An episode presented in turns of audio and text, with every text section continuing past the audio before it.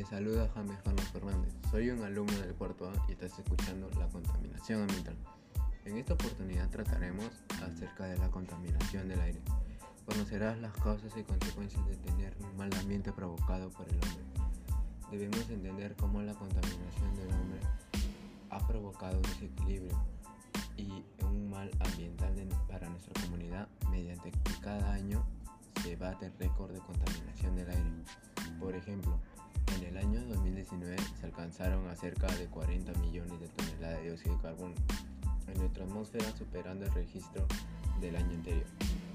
Sin medidas eficaces hacia la contaminación atmosférica, será nefasta para la vida en la Tierra, haciendo que se den cambios climáticos y dando también fenómenos adversos, como el aumento del nivel del mar, incremento de sequías, el aumento de temperatura, etc.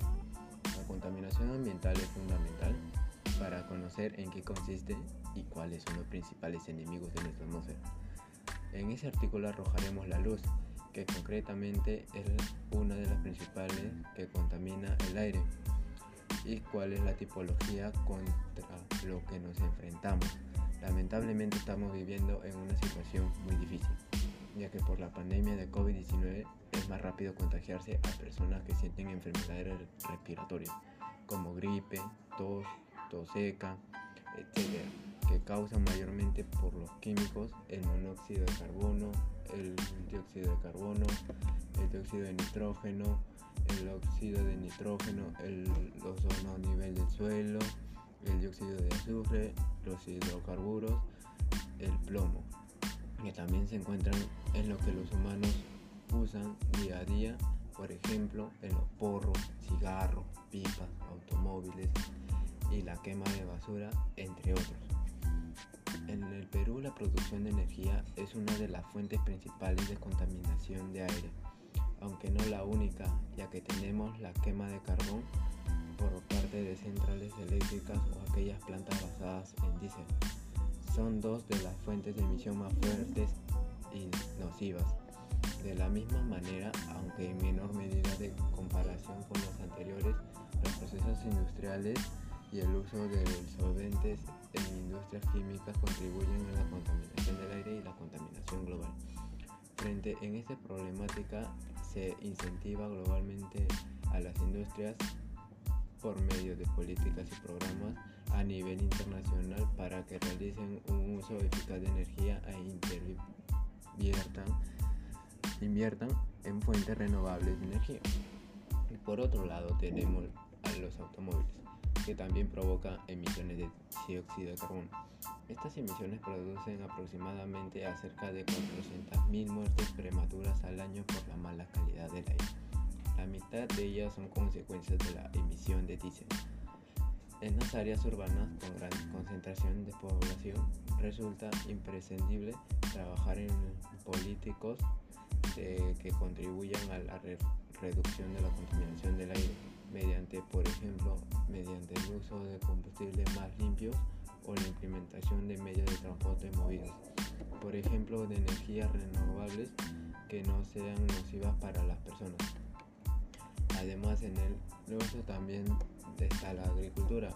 Hay dos fuentes principales que producen el 24% de todos los gases de efectos invernaderos.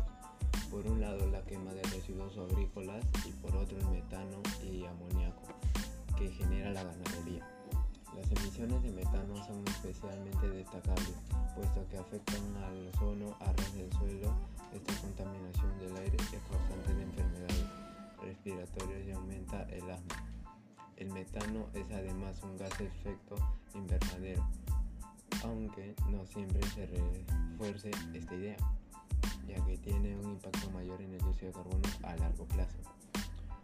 Y también los residuos que son lo que botamos todos los seres humanos al techo basura, que se calcula que es el 40% de los residuos generados en el mundo y los desechos orgánicos se queman al aire libre, lo que genera emisiones a la atmósfera de dioxinas nocivas, furanos, metanos y carbono negro.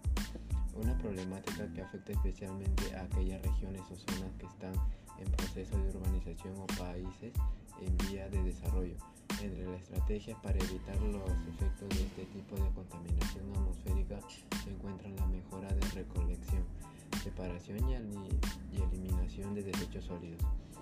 Con ello podría reducirse la cantidad de materiales depositados en vertederos y posteriormente quemados al aire libre. Bien, con todo lo mencionado estoy seguro que tú puedes ayudarnos a cambiar nuestro país. Con un poco de esfuerzo vamos a lograrlo.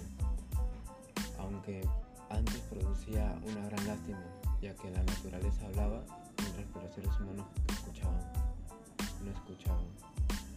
Bueno, ¿cuenta con tu apoyo?